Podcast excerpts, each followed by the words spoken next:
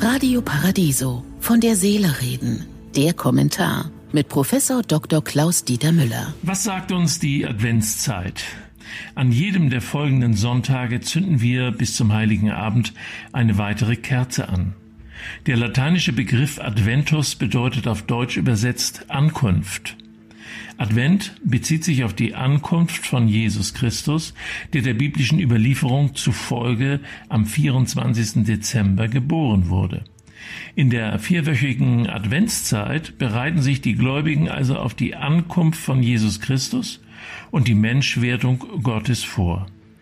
In dieser Zeit sollen die Menschen sich der Besinnung und dem Nachdenken widmen oder fasten.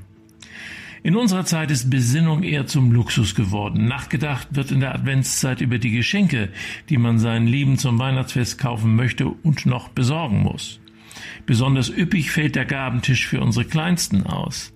Wenn ich dann beobachte, wie die vielen Spielzeuge kurz in Augenschein genommen werden und dann doch das Knittern mit dem Weihnachtspapier und das Naschen in den Mittelpunkt rücken, wäre es doch sinnvoller, die Anzahl der Geschenke zu reduzieren und Wünsche so lange wachsen zu lassen, bis ihre Erfüllung eine besondere Aufmerksamkeit erfährt. Der Konsum überlagert auch die christlichen Feste. Auch ans Fasten denkt in der Vorweihnachtszeit kaum jemand, eher an Völlerei. Und ehrlich, die feinen Gebäcksorten und Lebkuchenherzen verbreiten allemal mehr Freude als das Fasten. Zum Nachdenken kommen wir in diesem Jahr sicher alle. Auch wenn die Regierungen des Bundes und der Länder so viel Einsicht gezeigt haben, dass sie uns das Weihnachtsfest mit den Kindern und Großeltern feiern lassen, die Entbehrungen und Einschränkungen dieses Jahres 2020 stecken uns in den Gliedern und im Herzen. Uns ist deutlich geworden, wie hilflos wir Menschen trotz unseres Wissens und unserer Technologien sind, wenn die Natur sich aufbäumt. Wir wissen, dass diese Pandemie von Tieren auf die Menschen übertragen wurde, die früher nie mit Menschen Kontakt hatten.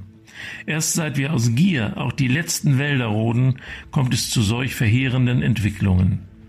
Demut, Bescheidenheit und Ehrfurcht stehen uns zukünftig deutlich besser zu Gesicht. Ich wünsche Ihnen eine glückliche Adventszeit, aber bleiben Sie achtsam.